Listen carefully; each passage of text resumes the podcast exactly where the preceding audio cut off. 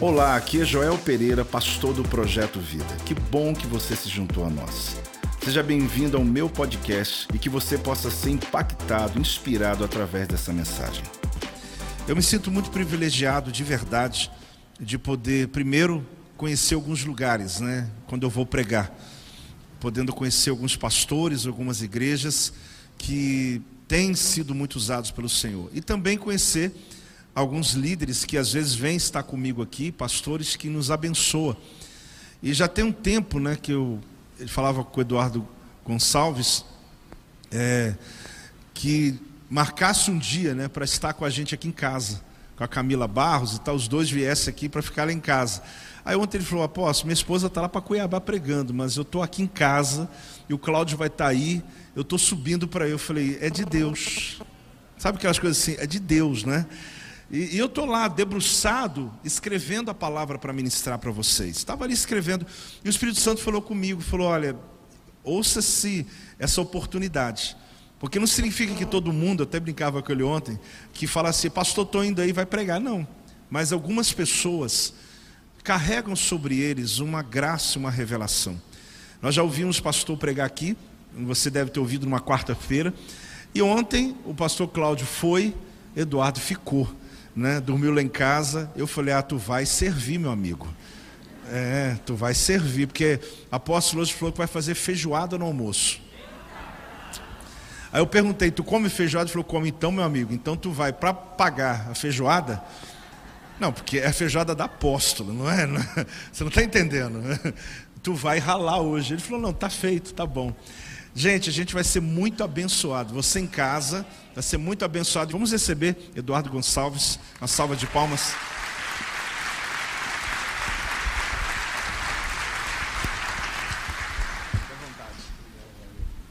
Bom dia, queridos irmãos. Paz seja com todos vocês. Espero que tudo esteja bem. Que bom, que alegria. Eu cumprimento vocês na certeza inabalável de que todas as coisas cooperam juntamente para o bem daqueles que amam a Deus. Né? E nessa fé, nessa segurança e certeza, eu quero agradecer imensamente ao Senhor pela oportunidade de rever esta igreja querida e de poder servi-los hoje. É, agradecer ao apóstolo Joel, apóstolo Silvia pela recepção extremamente gentil e Deus verdadeiramente faz muito mais infinitamente além do que pedimos ou pensamos, né? A minha melhor projeção para ontem teria sido vir aqui, ter um momento de comunhão, rever o pastor Cláudio, rever o apóstolo Joel e descer para casa feliz da vida, né? Mas realmente o Senhor estendeu isso e fez muito mais do que eu podia imaginar para este fim de semana, que estava aparentemente frustrado, uma vez que eu, em tese, deveria estar em Florianópolis hoje, mas isso aí é sobre a nossa agenda na agenda de Deus eu deveria estar ah, exatamente onde estou agora aqui, né? Eu creio de verdade nisso. Pega a sua Bíblia comigo e abra na primeira epístola aos Coríntios, o capítulo é o 15, o versículo 45. Primeiro aos Coríntios, capítulo 15, versículo 45. Graças a Deus. Graças a Deus. Eu acabei nem comentando com o senhor, viu, apóstolo, mas eu, eu vim de São Paulo ouvindo a sua mensagem lá no, no pastor Adson, né? E se eu soubesse que eu estaria pregando hoje aqui, eu não teria ouvido, que era para não dar raiva e, e, poder né, ficar um pouco com o coração mais limpo. Mas eu não sabia e acabei ouvindo, caí nessa desgraça, aleluia. Mas o Senhor é bom, graças a Deus. É, 1 Coríntios capítulo 15, verso 45. Quantos encontraram? Digam bem forte: Eu amo a Bíblia. Ah, que coisa boa. Está escrito. Assim está também escrito. O primeiro homem, Adão, foi feito em alma vivente. O último Adão em espírito vivificante. Vamos ler todos juntos. Eu acredito que deva estar não, não, não está, mas não tem problema. Vamos, eu vou retornar na minha versão aqui, e à medida do que for possível, se não for muito diferentes as versões, vamos tentar fazer uma leitura mais uniforme possível. Assim está também escrito: O primeiro homem, Adão, foi feito alma vivente. O último Adão, em espírito vivificante. Convido você agora a pegar a sua Bíblia ainda, deixe ela aberta no Evangelho escrito por João, o capítulo 13. Deixe ela bem abertinha aí e isso vai nos facilitar e otimizar o nosso tempo. Esse versículo é um prato cheio com sobremesa e tudo, né? Para os estudantes da Cristologia, para os professores da Cristologia. É um versículo pequenino, mas de uma profundidade maravilhosa. E eu que estou longe de ser um, um professor de Cristologia, quero apenas fazer uma abordagem bastante sucinta sobre um sentido deste versículo para então começarmos uma jornada aqui para esta manhã. Repare que o apóstolo Paulo está colocando a pessoa de Jesus Cristo como um último Adão. A respeito do primeiro Adão, aquele ser que nós acompanhamos a sua criação no livro do Gênesis, o primeiro homem criado, Paulo diz assim: ele foi feito em alma vivente. Falar, portanto, que ele é uma alma vivente, diz respeito não somente a ele, mas respeito a todos nós, que somos isso almas viventes.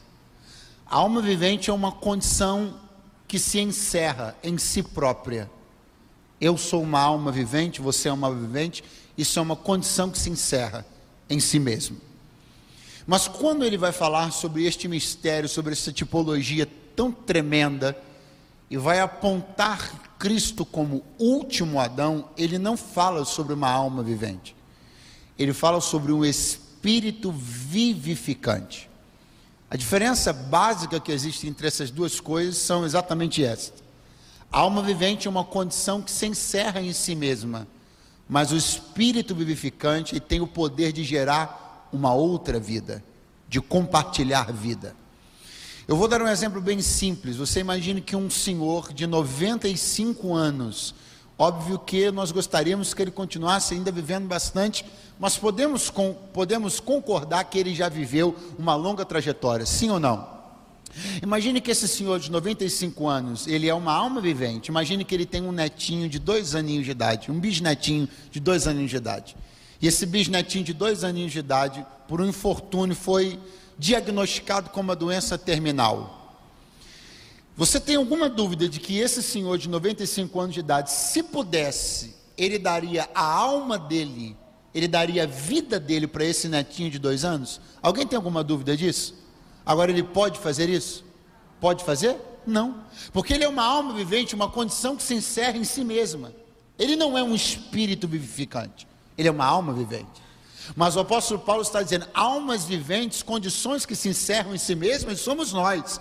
Mas ele, o último Adão, a pessoa bendita, magnífica de Jesus Cristo Nazareno, ele não é apenas uma condição que se encerra em si, ele é um espírito que vivifica.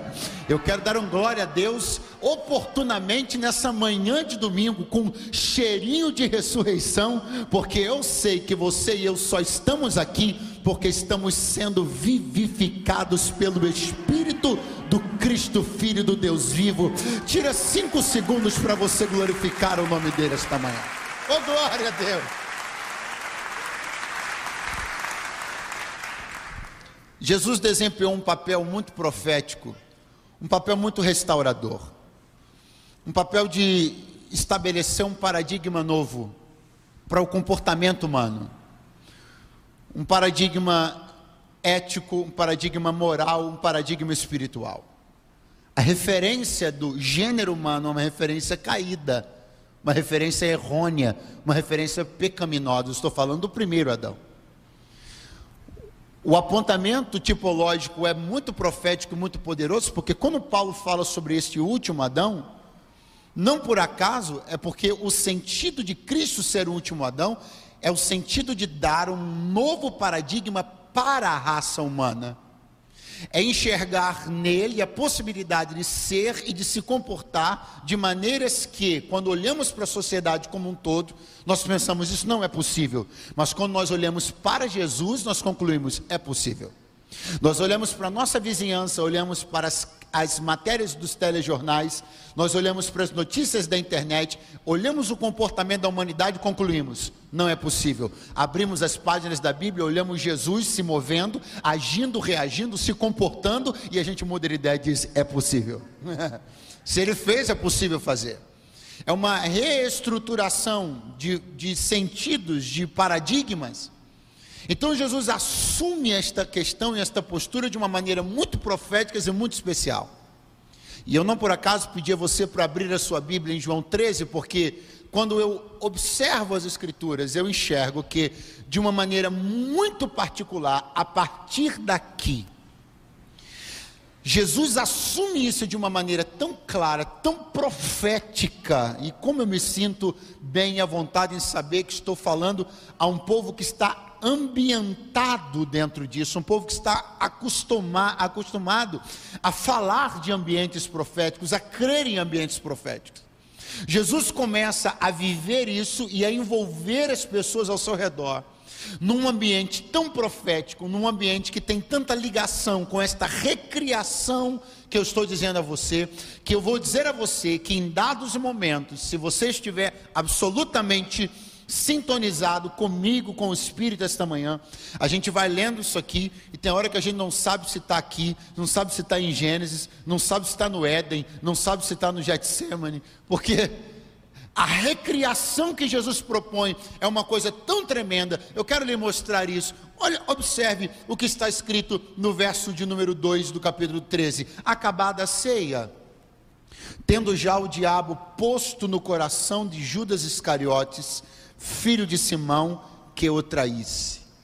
Eu quero parar aqui porque não é possível falar sobre a recriação de um cenário, a revivência de um cenário que diz respeito à criação de todas as coisas, sem infelizmente ter que falar do diabo, porque exatamente ele estava lá, protagonizando a, a queda do homem, ele estava lá instigando, propondo, ele estava lá enchendo corações, falando a ouvidos, ele estava lá é, é, propondo, é, propondo desobediência, ele estava lá tentando camuflar os efeitos da desobediência, ele estava lá. Tal qual estava lá, está aqui também. Veja o que João estava dizendo: que ele havia posto no coração de Judas. O que nós vamos observar logo depois disso daqui, pouquinho depois, Logo depois disso daqui, nós vamos observar a Bíblia dizer que Satanás entrou em Judas. Só que num primeiro estágio, num primeiro momento, isso aqui é importante de ser entendido. O que a Bíblia está dizendo para nós é que o diabo pôs uma ideia, diga comigo, uma ideia. Ele pôs uma ideia no coração de Judas. Passa um pouquinho e a Bíblia nos diz que o diabo entrou em Judas. Há dois estágios aqui que precisam ser conhecidos, precisam ser temidos. Dois estados aqui que precisam ser considerados e muito respeitados acerca dessa questão. O primeiro estágio diz respeito a algo que eu vou chamar de sugestão. O segundo estágio diz respeito a algo que eu vou chamar de possessão. Não raro, a possessão sempre sucede à sugestão. O primeiro movimento sempre é a sugestão, para que na sequência venha a possessão. Nunca você verá alguém possuído que primeiramente não foi sugerido. As pessoas pensam que aderir a uma ideia do diabo é uma coisa simplória. Mas a verdade, aderir a uma ideia maligna é deixar a porta aberta para que ele entre logo depois. Só que as pessoas brincam com isso. As pessoas se veem numa realidade muito distante de uma possessão, inclusive acham agressivo, inclusive acham desconfortável falar de uma questão como essa num público majoritariamente de crentes, quando na verdade o texto que nos adverte a não dar lugar ao diabo não foi escrito a ímpios, foi escrito a crentes. Eu venho aqui esta manhã com uma palavra de Deus. Você precisa rejeitar veementemente toda semente, toda ideia, toda sugestão que passe minimamente perto de algo que seja maligno, porque muita gente começou comprando a ideia e terminou possuído no final. Mas eu estou falando aos filhos da luz. Estou falando os lavados e remidos pelo sangue do Cordeiro. A minha mente processa ideias do céu. Meu coração tem sentimentos parecidos com o do meu Senhor. Eu rejeito veementemente que qualquer ação ou reação minha seja parecida com algo que o diabo faria. Eu sou discípulo de Jesus Cristo Nazareno. Quantos podem dizer amém? Quantos podem dizer graças a Deus esta manhã? Tendo o diabo posto no coração de Judas. Logo após ocorrerá uma possessão. Jesus sabendo, estou, estou continuando a ler, verso 3. Jesus sabendo que o Pai tinha depositado nas suas mãos todas as coisas. Eu vou, estou dizendo a você que estamos recriando um cenário que diz respeito ao início de tudo porque é o último Adão que está aqui e precisa haver uma conexão com o primeiro, com Gênesis, com Éden. Olha isso aqui, estou lhe mostrando a primeira participação do diabo, tal qual participou no início. Agora veja isso aqui que João escreve: Jesus, sabendo que o Pai tinha depositado nas suas mãos todas as coisas, diga comigo, todas as coisas. Muito fraco, diga governo Paulo está dizendo que o último Adão é o espírito vivificante. João está dizendo que Jesus, que sabemos que é o último Adão, tinha da parte do Pai depositado em suas mãos todas as coisas. Não é um governo setorial, não é um governo circunscrito, é um governo amplo e uma dominação global. Está escrito que o Pai havia colocado nas suas mãos todas, encha a boca e diga todas as coisas. Não, não é a gerência da padaria de Nazaré, nada contra a padaria de Nazaré, mas também não é a superintendência da, da, da, das padarias de Cafarnaum, nada contra as padarias de Cafarnaum, mas não é sobre isso. Não é sobre um setor da sociedade, sobre um setor do empresariado. João está dizendo que nas mãos de Jesus estavam absolutamente todas as coisas. Governo. Quando você olha para o primeiro Adão, o que você enxerga Deus entregando na mão dele? Governo. O que foi que o Senhor fez quando colocou o homem no jardim que ele plantou na terra, no Éden? Se não entregar exatamente a ele isto, diga após mim de novo: governo. O Senhor disse para ele: governe aqui no Éden, nomeie os animais, classifique-os. Você precisa sobrepor-se à terra, tem autoridade a ela. Quando olhamos para o primeiro Adão, percebemos a entrega de um governo. Quando olhamos para o último Adão, percebemos a entrega de um governo, com uma diferença. Ao primeiro Adão foi entregue o governo do jardim, ao último Adão foi entregue o governo de todas as coisas. Mas o último Adão que tinha tudo não se perdeu com nada, enquanto que o primeiro Adão que só tinha um jardim se perdeu com uma árvore. Não é sobre o tanto que você governa, é sobre sua disposição de obedecer. Pastor, o poder corrompe quem? Pastor, não dá certo esse negócio de dar muito dinheiro na mão. De quem? Pastor, não, esse negócio de pessoas administrando muita coisa nunca dá certo. Com quem? Porque se tem ainda o espírito do primeiro Adão, ele não precisa de muito para se perder. Ele se perde com uma coisa só. Agora, se ele tem o espírito do último Adão, ainda que tu entregue todas as coisas nele, ele não se corrompe com coisa alguma. Glória a Deus! Pastor, aonde o senhor quer chegar? Não, eu já cheguei. Eu não vim aqui falar a pessoas não confiáveis. Eu não estou falando a pessoas desleais. Eu não estou falando a pessoas que reproduzem o mesmo comportamento decadente, o mesmo comportamento desleal, o mesmo comportamento injusto. Não, eu estou falando aqui aqueles que foram vivificados pelo Espírito de Jesus Cristo. Então, anote o que eu estou dizendo, porque a sua vida e a minha vida vão fazer com que a confiança, o vínculo da lealdade seja recuperado no coração das pessoas. Elas não acreditam mais em ninguém, mas vão voltar a acreditar quando conhecerem você. Elas não franquiam mais confiança, não abrem mais segredos, mas vão mudar de ideia depois se conhecerem você. Aleluia! Aleluia! Eu estou pregando a pessoas que vão chegar em escalões altos da sociedade, terão governo na mão, terão autoridade para abrir e para fechar, terão autoridade. Eu estou pregando aqui a pessoas cujos patrões vão entregar a chave na sua mão, vão dar senhas para você e vão ficar despreocupados porque sabem que não há um espírito de corrupção no teu coração, mas há um espírito de lealdade e de justiça. Oh glória! É isso que eu estou vendo. Eu estou vendo alguém que tem todas as coisas nas mãos e não se perde com nada. Judas costumava ouvir o diabo. Judas ia ficar possuído pelo diabo, ou seja, Judas estava ainda vivendo no espírito do primeiro Adão. É por isso que ele não podia ter nada na mão. A única coisa que Jesus colocou na mão dele, que foi uma bolsa, ele se perdeu. Lá em João capítulo 12 você enxerga uma oferta designada por Maria, colocando a rata de unguento de nardo puro nos pés de Jesus e Judas desesperado. Quem está me ouvindo, diga amém. Aí o texto diz assim: que ele pensa, que ele fala, isso é um desperdício, deveria ser vendido e dado aos pobres. Aí a Bíblia tira a máscara dele. Não, ele não disse isso porque tivesse cuidado algum com os pobres, mas disse isso porque era ladrão, verbo ser, e tinha a bolsa, verbo ter. A essência do que ele era, ladrão. E o que, que ele tinha? Uma bolsa. Agora pergunta que não quer calar: quem deu a bolsa para ele? Sem medo. Quem deu a bolsa da tesouraria do ministério para ele? Quem deu? Jesus. Pastor, o senhor está dizendo então que Jesus foi enganado por Judas? Quando? O senhor está dizendo que Jesus não sabia quem era Judas? Eu estou dizendo isso? Ah, então peraí. Então o senhor está dizendo que Jesus sabia que ele era ladrão? Quando deu a bolsa da tesouraria para ele, sabia. Inclusive, você não devia estar tão assustado assim, porque ele também sabia quem você era quando te deu o que te deu.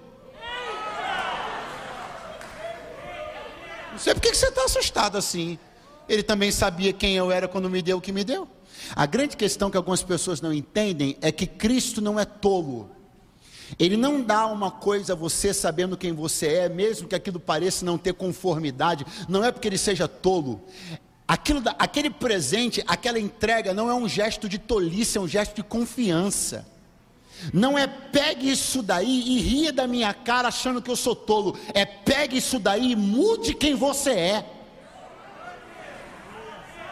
Muita gente está se aproveitando de determinadas é, oportunidades, portas que Deus abriu, confianças que lhes foram entregues, estão achando que estão se sobrepondo a Deus, quando na verdade Deus está dizendo: Eu sabia quem você era quando te dei o que te dei, mas a minha ideia é que você mudasse quem você era no poder da confiança que eu estabeleci quando te dei o que te dei.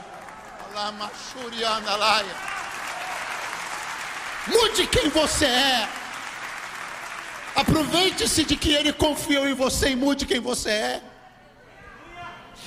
João está dizendo que Jesus tinha nas mãos todas as coisas, não se perdeu com nada, enquanto Judas, uma bolsa, perdeu-se.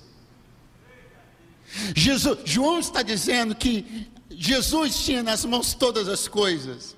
João está dizendo mais, continue lendo comigo. João está dizendo que Jesus, que o Pai havia depositado nas suas mãos todas as coisas. João está dizendo que Jesus sabia que havia saído de Deus e que Jesus sabia que ia para Deus.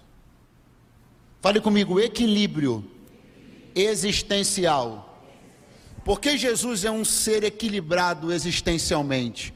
Porque a sua existência está sob um tripé. E o tripé está apontado aqui por João. Esse tripé diz respeito a três ciências, três certezas três coisas que ele sabia sobre Deus em relação a ele. Primeira, está escrito, o que o pai havia colocado nas mãos. Segunda, de onde ele havia vindo. Terceira, para onde ele estava indo. O tripé existencial é esse. Você tem que saber o que Deus te colocou na mão. Você tem que saber de onde você veio. Você tem que saber para onde você está indo. Quem são as pessoas vacilantes na sua existência? As pessoas que um desses três, desses três pés, esse tripé está manco. Ele até sabe de onde veio, mas não sabe para onde vai. Existência manca. Ele até sabe para onde vai, mas esqueceu-se de onde veio. Existência manca. Ele até sabe de onde vai, até sabe para onde, de onde veio, até sabe para onde vai, mas não sabe o que Deus lhe colocou na mão. Existência manca. Agora, quando você está sob o tripé das três ciências, eu sei de onde eu vim, eu sei o que Deus colocou na minha mão e eu sei para onde eu vou. Ô meu irmãozão, a tua fala é segura, teu andar é convicto. Alguém até te confunde como soberbo, mas você é seguro. Há uma diferença monumental entre a soberba e a segurança. Os fracos tendem a ver os seguros como soberbos, mas os seguros sabem que é só uma questão de estar num tripé. Não é soberba, eu só sei o que Deus colocou na minha mão. É só isso. Aleluia. Eu estou aqui profetizando na manhã desse dia que você vai parar de ratear. Você vai parar de andar num terreno assabonetado da vida, ensaboado da vida. Você vai parar de andar manco. Por quê? Porque Deus vai colocar você sobre o tripé das três ciências. Você vai andar com a cabeça erguida de quem sabe de onde veio. Vai andar com o olhar seguro de quem sabe o que Deus colocou na tua mão. E vai andar com a fala assertiva de quem sabe para onde está indo. Oh, quantos podem encher esta casa com algum barulho de glória a Deus e de aleluia esta manhã? Glória!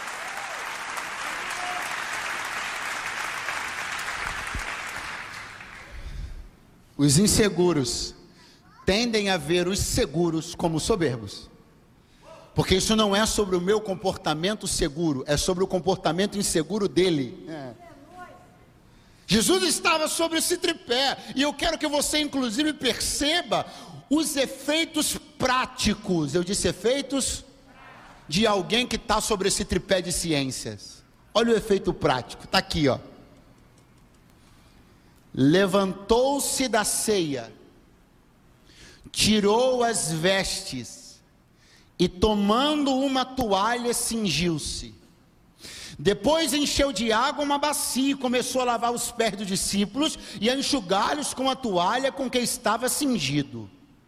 Isso aqui é o desdobramento prático de quem sabe de onde veio, sabe para onde vai e sabe o que Deus lhe colocou na mão. O evangelista João não registra isso. Outros evangelistas registram que Jesus percebeu uma discussão que se levantou no meio dos discípulos. Pergunte qual o tema? Pergunte qual o tema? Acerca de qual deles era o maior. Quando Jesus percebeu uma discussão acerca de qual deles era o maior, Jesus sentiu um cheiro que lhe era familiar cheiro de rebelião por grandeza o diabo estava querendo entrar na reunião do staff particular de Jesus. Quando Jesus sentiu o cheiro da presença do diabo, querendo envenenar os corações com superioridade e grandeza, quando na verdade eles só estavam se comportando assim porque não estavam em cima do tripé. Porque se estivessem em cima do tripé dessas três ciências, nunca se comportariam assim. Aí Jesus, o último Adão, se levantou e parece que ele está pregando uma mensagem. Vocês estão ainda no espírito do primeiro Adão.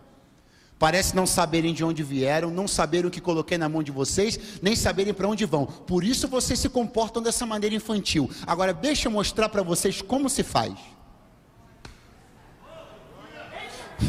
Não, se você for embora, volte agora, passo a passo. O que, é que está escrito? Levantou-se da sua cadeira. Repete comigo: levantou-se da sua cadeira. Você sabe que quando eu fui convidado aqui ao púlpito, eu estava sentado naquela cadeira que o apóstolo está ali agora. E eu me levantei e vim aqui. Só que agora que eu olhei para lá e percebi que ele está sentado naquela cadeira, você sabe o que eu senti? Nada. Você acha que eu estou incomodado? Preocupado? Você acha que isso está me causando calafrios? Você acha que isso vai desestabilizar a minha mensagem? Eu levantei-me de um lugar com total segurança de que o meu lugar estará me esperando quando eu voltar. Por que, que Jesus levantou-se da cadeira dele com total segurança? Porque ele sabia de onde veio, sabia o que o Pai tinha colocado nas mãos dele e sabia para onde estava indo. Olhe para mim, todas as pessoas que você conhece, desesperadas com seus lugares, não estão no tripé das três ciências. Jesus está dando uma lição tremenda. Ele se levanta da sua cadeira, ele está gritando para quem quiser ouvir. Ele está pregando com veemência. Ele está dizendo: Eu sei de onde vim, eu sei o que Deus me colocou nas mãos e sei para onde eu estou indo. Então eu me levanto do meu lugar e não estou preocupado em velar pelo meu lugar. Eu sei que eu tenho um lugar. Eu não estou preocupado em policiar o meu lugar. Eu sei que eu tenho um lugar. Eu não vou colocar câmeras aqui para ver se alguém vai sentar no meu lugar. Eu estou despreocupado preocupado com isso, porque eu sei quem eu sou para o meu Pai. Ouça-me na noite da manhã deste dia, estas pessoas inseguras, irritantes, desagradáveis, que monitoram seus lugares o tempo inteiro, não têm paz para sair de férias, de seus trabalhos, seus ministérios, irrequietas o tempo inteiro, desesperadas em perder posições ou lugares, nunca souberam o que Deus colocou na mão delas, nunca souberam de onde vieram, nunca souberam para onde estão indo, porque se soubessem, se levantariam sabendo que eu posso deixar uma cadeira, mas quando eu precisar voltar, se esse lugar me foi dado por Deus, Ele estará lá me esperando. Aleluia! Oh, glória a Deus!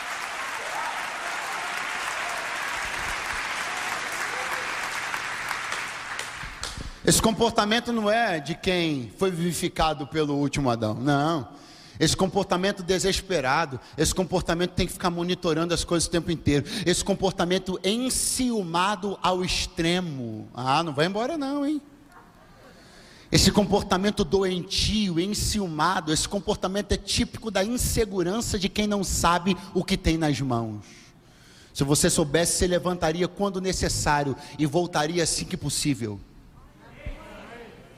Jesus se levantou da sua cadeira com maior tranquilidade e naturalidade, foi além, despiu-se da sua túnica exterior. Quem está vivo, diga alguma coisa. Não, não, não, não. Ele não está rasgando, ele não está, ele não está desdenhando de protocolos sociais. Ele não está dizendo que a vestimenta não é importante. Ele não está incentivando que as pessoas todas saiam por aí andando com toalhas enroladas na cintura, mas ele está entendendo que quem ele é não está assegurado no que ele veste. Quem ele é? Ele está, ah, é por isso que o Bartimeu, que era cego, mas enxergava mais do que todos nós aqui,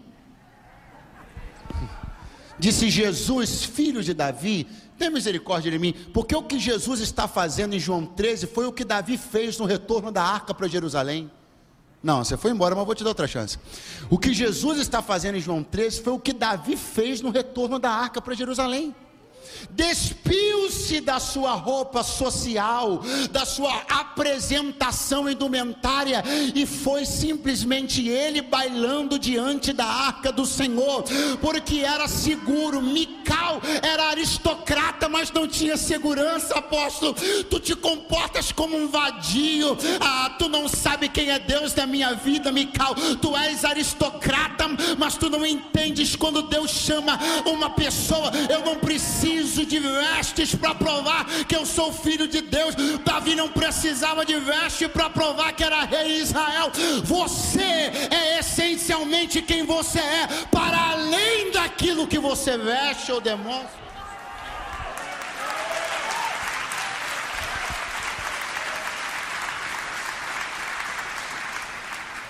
Ele pega uma toalha, se enrola na toalha, vai lá e lava os pés de todos os discípulos, todos eles inclusive os de Judas. Mesmo tendo Jesus escrito aqui no verso 18, ele tendo dito assim: ó, o que come o pão comigo, levantou contra mim o seu calcanhar. De quem Jesus estava falando? Do traidor.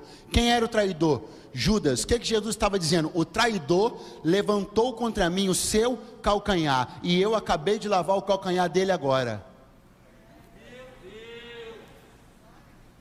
Antes de Jesus dizer isso que eu acabei de dizer para você agora, Jesus foi lá e lavou o pé de Judas. Pastor, não está escrito que lavou o calcanhar. E o calcanhar fica onde, meu irmão? No joelho? Quando Jesus lava os pés de Judas, Jesus está lavando o calcanhar. O calcanhar que ele sabia que se levantaria contra ele, Jesus está lavando. Porque o que você precisa entender de uma vez por todas, meu irmão, é que aquilo que você já sabe sobre as pessoas não pode mudar o que você já sabe sobre si. Ah, pastor, mas eu já manjei qual é a dele, eu já sei o que, que ele quer. Mas isso vai mudar quem você é? Se você foi ali para fazer uma coisa, para ser uma coisa, seja e faça o que você foi para fazer. Não importa se eles vão deturpar as suas intenções, não importa se eles vão enviesar a narrativa, eu vou me comportar como eu tenho que me comportar. O que eles vão fazer depois é entre eles e Deus. Eu vim para fazer algo e vou fazer. Quantas vezes a gente já mudou de comportamento porque viu o outro mudar o comportamento dele? Que negócio é esse? Fulano foi hostil, mas você não é hostil. Você é agradável, então permaneça sendo agradável. Deixe ele ficar com a hostilidade dele. Quem está aí, diga alguma coisa, por favor. Escute isso. Ele então faz todo esse cerimonial e depois volta para o mesmo lugar. Não, não sou eu. O texto está dizendo que ele parece. Sabe aquela a fita quando rebobina? A fita foi para frente e rebobinou para trás. Jesus se levantou da cadeira, tirou a túnica, pegou a toalha, enrolou, pegou a bacia, lavou os pés dos discípulos e depois veio voltando. Pegou a bacia, colocou no lugar, pegou a túnica, pôs de volta, tirou a toalha, colocou no lugar e sentou na mesma cadeira. Dá para você ir e voltar sem perder nada. Você não precisa ficar desesperado com perder nada. A cadeira que Jesus deixou, ele voltou a sentar. A túnica que ele tirou, ele colocou de volta. Você não perde nada fazendo e sendo quem você é. Quem está perdendo é o desesperado, que está pensando que monitorando freneticamente tudo que ele tem, ele vai conseguir zelar pelo que tem. Você ganha mais sendo seguro do que sendo obcecado. Escute, porque precisamos andar. Então, de repente, João traça todo esse panorama para nós. E no meio de tudo aquilo, diz a Bíblia que Jesus então vai se assentar com os seus discípulos. É um momento lindo, é um momento tremendo, é um momento muito profético, é um momento também de uma inquietação que surge entre os discípulos. Essa inquietação dá conta de que eles queriam saber quem, afinal de contas, era a pessoa que Jesus estava dizendo que iria traí-lo. E começaram a, a, dizer: Não sou eu, é você? Eu não sei, não sou eu. E enquanto isso, o que, que a Bíblia diz? Que João reclinava sua cabeça no peito do Senhor. Irmão, se você foi embora, volta agora. Quando de repente Pedro, percebendo a posição privilegiada de João, olha para João e diz assim: Pergunta a ele. Quem é o traidor? E é então que João vai comunicar-se com o Senhor, e o Senhor vai então dizer esse versículo que eu li para você aqui: O que mete a mão comigo no prato, levantou contra mim o seu calcanhar. Quem está me ouvindo, diga amém. Olha o que eu acabei de dizer para você agora. Eu acabei de dizer para você agora que João estava com sua cabeça reclinada no peito do Senhor, ouvido no coração. Aonde o ouvido do homem mais perto de Jesus estava? No coração de Jesus. Aonde o ouvido do homem que gozava de maior intimidade com Jesus estava? No coração de Jesus. Cabeça reclinada no peito, ouvido no coração. Pastor, onde o senhor quer chegar? Já cheguei, vamos falar de nós.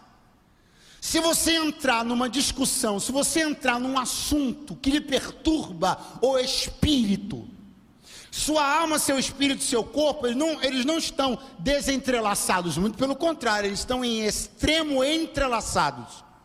É por isso que quando o seu espírito se perturba, a sua alma, ou seja, as suas emoções também se alteram e seu corpo também dá sinais desta alteração. Quais, pastor? Por exemplo, você se perturba em espírito, sua alma se angustia, suas emoções, seu coração acelera suas mãos começam a suar, sim ou não? Você sua, transpira, fica gelado. O corpo reage às perturbações do espírito, sim ou não? É por isso que Jesus, como um indivíduo fisiologicamente normal, não fugiu também a esta regra. É por isso que, sem sombra de dúvidas, eu posso lhe dizer que quando Jesus, e não sou eu, é a Bíblia que diz que ele se perturba em espírito quando entra no assunto do traidor. Quando seu espírito se perturba, sua alma se angustia e seu corpo reage. Reações comuns quando nos perturbamos: palpitação do coração. Sim ou não? Sim ou não?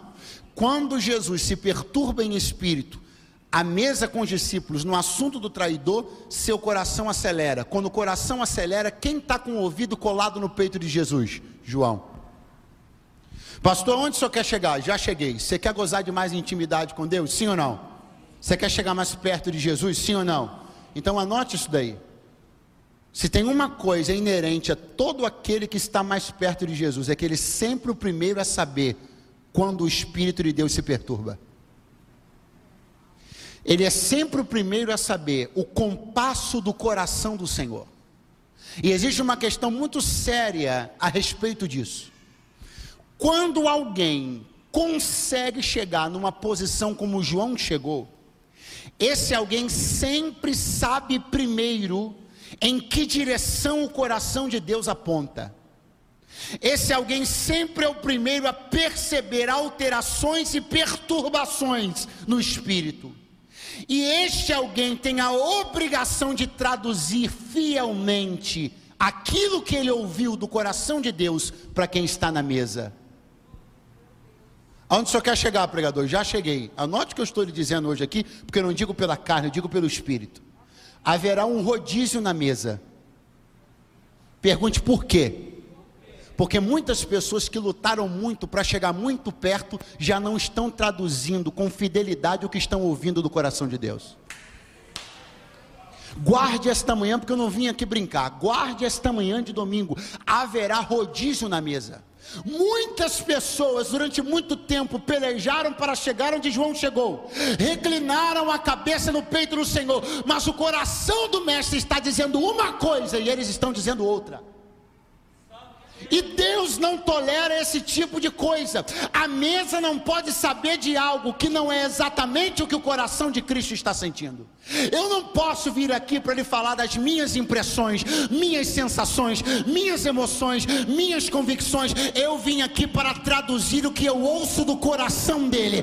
O que eu ouço do coração dele, eu digo para você. Eu não cumpro a minha pauta, eu cumpro a pauta dele. Eu não falo do meu coração, eu falo do coração dele.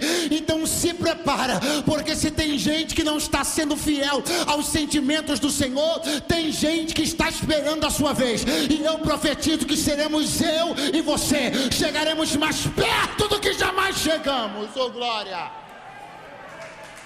Glória!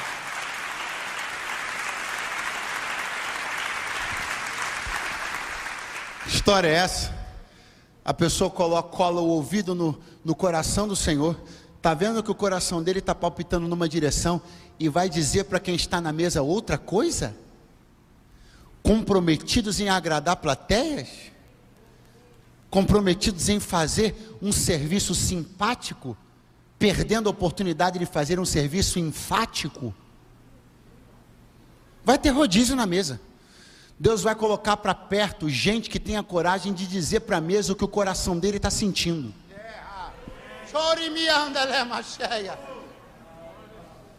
Cantam um hino e levantam-se.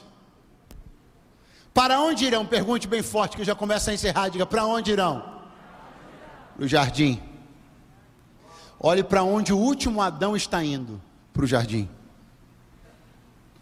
O último Adão levanta-se com os seus onze discípulos, porque Judas já tinha dado linha na pipa, e vão na direção do jardim do Getsemane. Ah, você foi embora, volte agora. Para onde o último Adão está indo? Para o.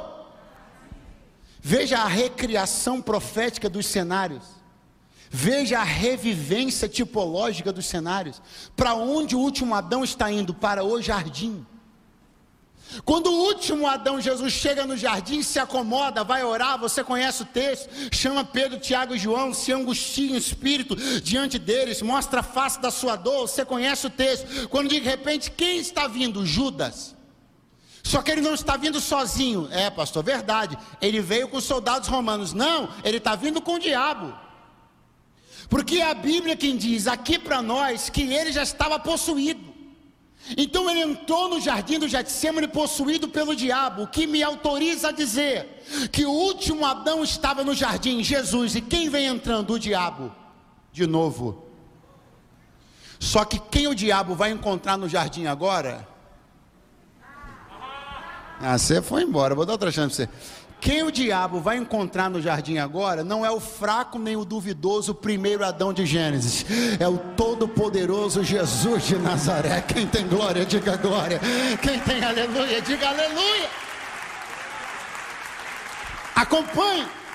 Vem os soldados romanos entrando, Judas na frente, o diabo dentro dele, e eles vêm fazendo uma pergunta: Aonde está? Cadê você? Aonde você está? Diga uma voz, ecoa, procurando alguém no jardim. Te lembra alguma coisa? Na viração do dia,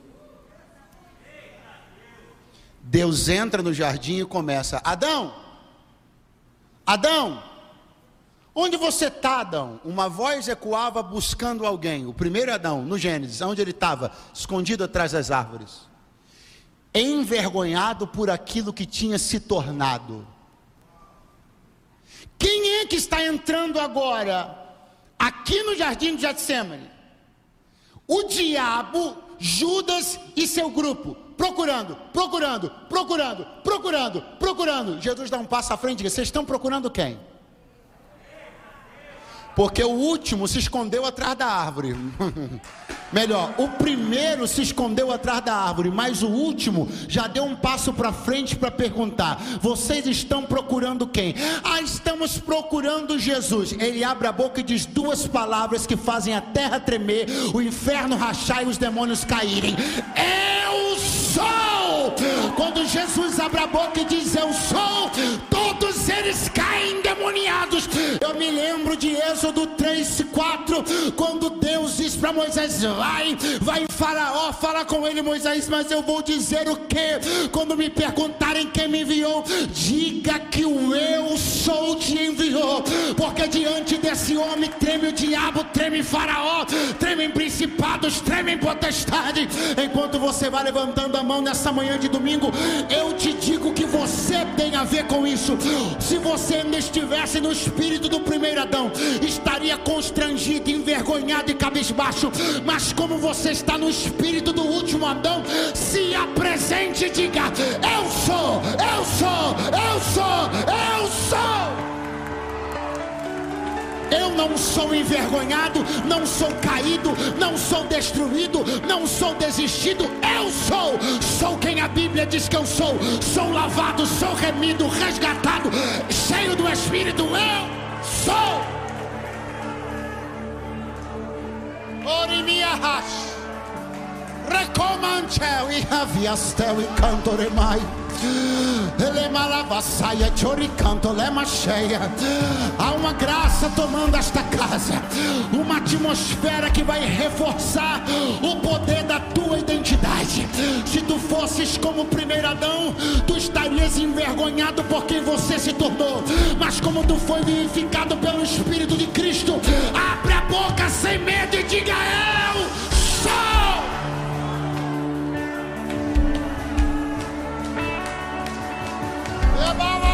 Şokandoleya neside heavy soryanda hevyasteri kancho koma nasi derikai Eminara komya saya hava sori kantala manchai Elimi koma nara kanto hava sai jorimi kanto remashe.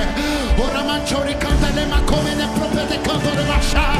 Ora va kanto remanche hei horo komo sho Eva dore kanto remarabagara vocho Eva kanto remashe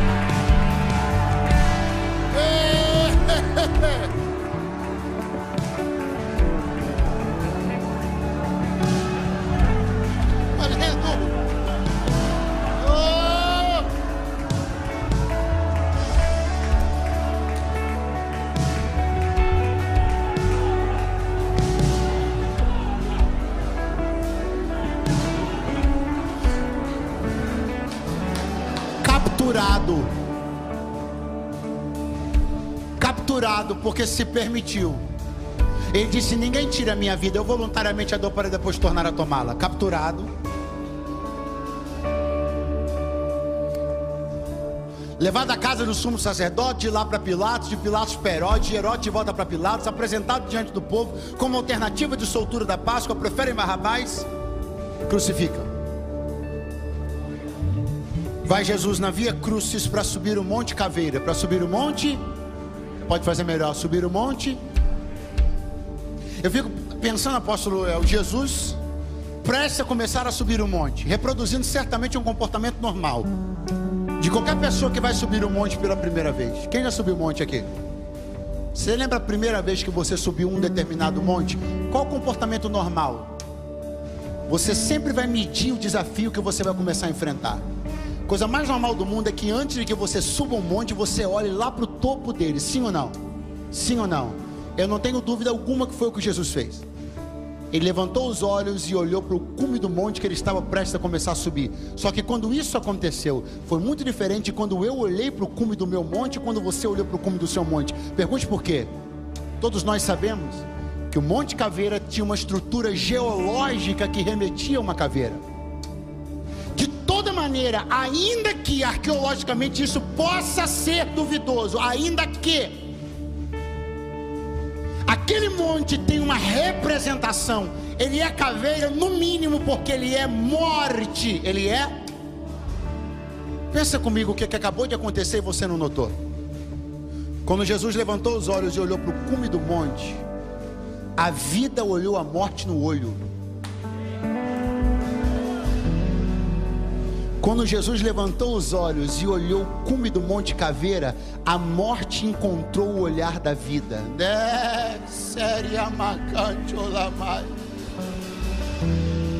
E Jesus começou a subir. Porque veja, eu e você também, em algum momento da nossa vida, iremos a lugares extremamente hostis. Teremos que estar, teremos que estar em lugares cuja escrita se repete. Muita atenção. Lugares cuja escrita se repete. Pastor, o que isso significa? Olhe para mim.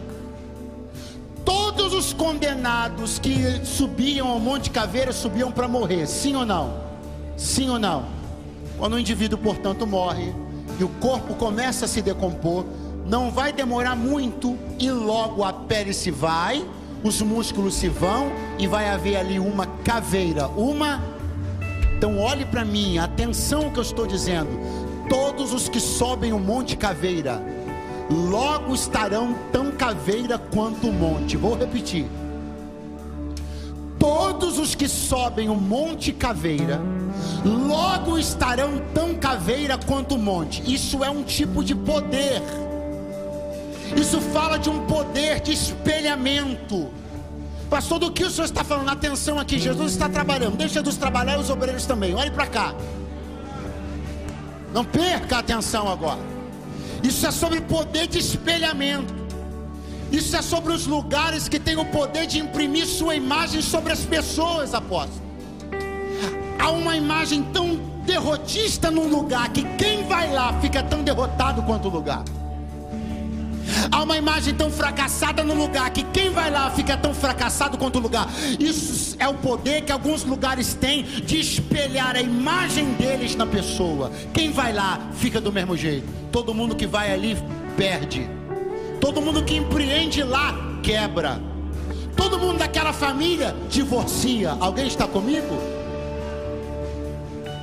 Por que, que Jesus subiu o Monte Caveira? Para ensinar para mim e para você que o Monte Caveira só espelha a imagem dele sobre quem não foi vivificado.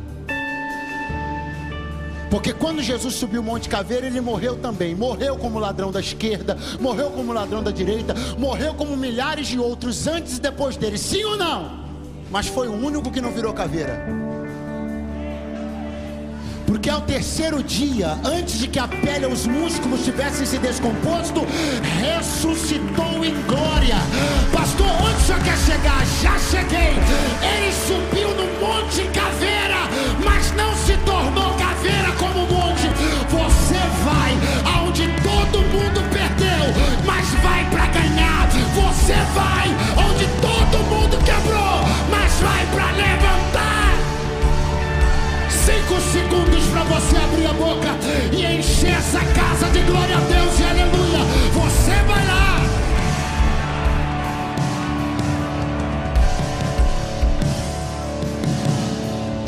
Pastor, eu não vou nem tentar casar. Por que não? Porque na minha família todo mundo que casa separa.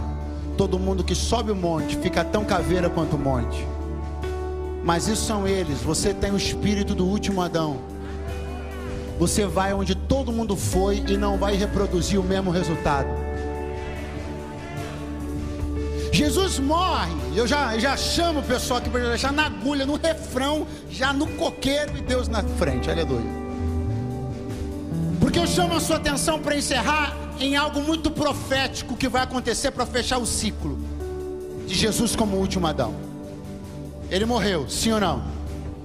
Hora avançada da sexta-feira, o dia para o judeu vai virar às seis da tarde. Correria. José de Arimateia, Nicodemos, pega o corpo, traz cerimônia de embalsamamento muito rápida, ungem o corpo, corre daqui, corre de lá. Qual era o movimento natural? Todos os mortos de cruz eram sepultados no vale de Rinom.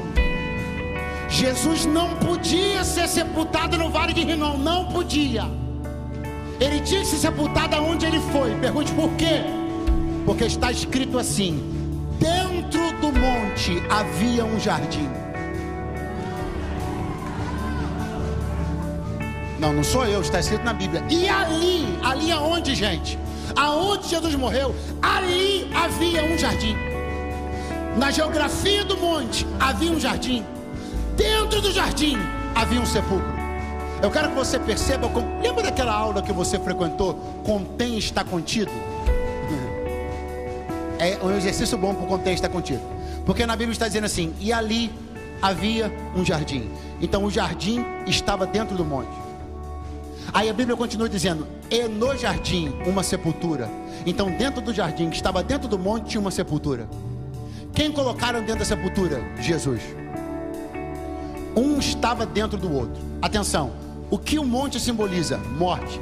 Dentro do monte tinha o que? Um jardim. O que o jardim simboliza? Vida. Então a vida estava dentro da morte. Só que dentro do jardim tinha um sepulcro. O que, que o sepulcro simboliza? Morte. A morte estava dentro da vida. Só quem foi colocado dentro do sepulcro? Jesus. Pastor, o que isso significa na minha vida?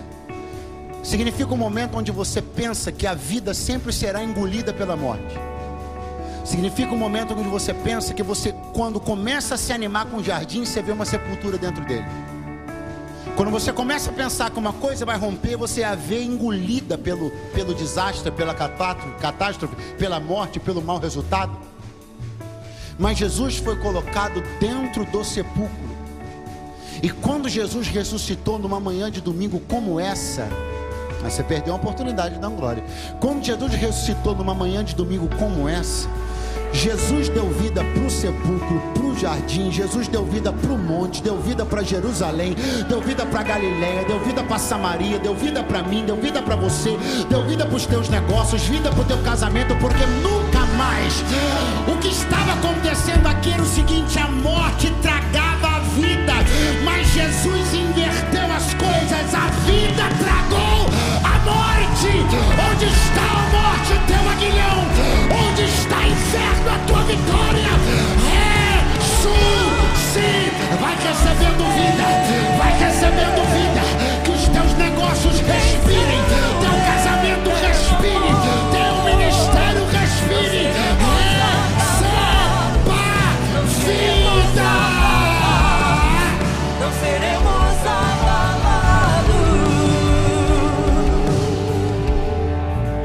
ressuscitou no domingo de manhã.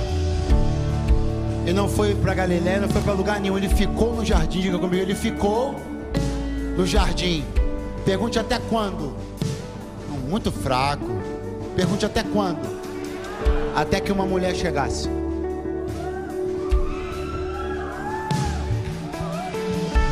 Não, eu, eu teria que ler a Bíblia como se lê o gibi do Batman.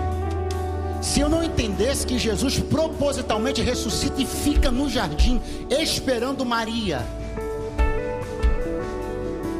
Ele não vai sair do jardim até que uma obra seja concluída.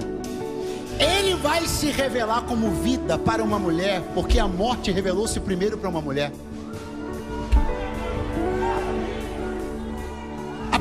Comer o fruto foi Eva. Ela caiu primeiro no jardim. Jesus precisa levantar primeiro uma mulher. Por isso que ele não saiu do jardim.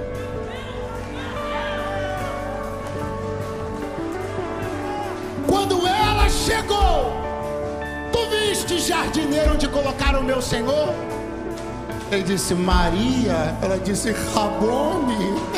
Calamanchoreba. Para ele e pensou que ele era um jardineiro. Ela pensou que ele era o quê? Agora pergunta pro teu vizinho: ela errou ou acertou? Pastor, ele errou porque Jesus era carpinteiro. Não, ela acertou. Porque se Paulo está dizendo que ele é o último Adão e o primeiro era jardineiro,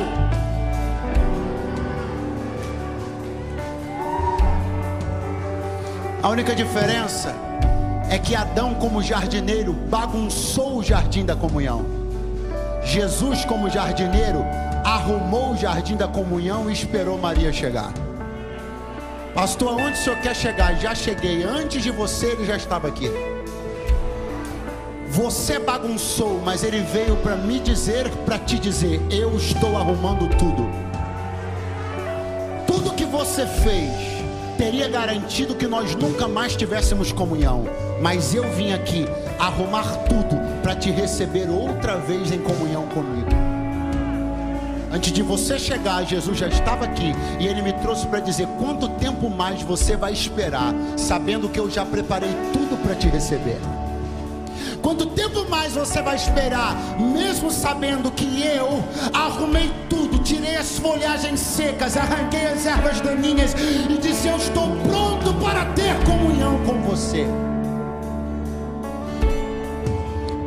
Eu estou aqui para reconciliar você com meu Pai, assim te diz o Senhor Jesus. A minha obra é arrumar o jardim para que tu tenhas comunhão com meu Pai de novo. Né, é. Porque o primeiro Adão inviabilizou esta comunhão, mas o último Adão tornou esta comunhão possível. Agora, pois, com ousadia, entremos no Santo dos Santos pelo novo e vivo caminho, pelo sangue de Jesus. Há um jardim de comunhão neste altar. Há um tempo que você nunca viveu, uma vida que você nunca viveu. Há sorrisos que você nunca deu. A esperança que você nunca sentiu e paz que você nunca teve. Tudo isso está te esperando no jardim da comunhão. Este é o meu podcast. Você pode acompanhar meus conteúdos diários no Telegram e as mensagens completas no meu canal do YouTube. Não se esqueça de me seguir no Instagram. Compartilhe essa mensagem com outras pessoas e lembre-se: quem se adianta, governa.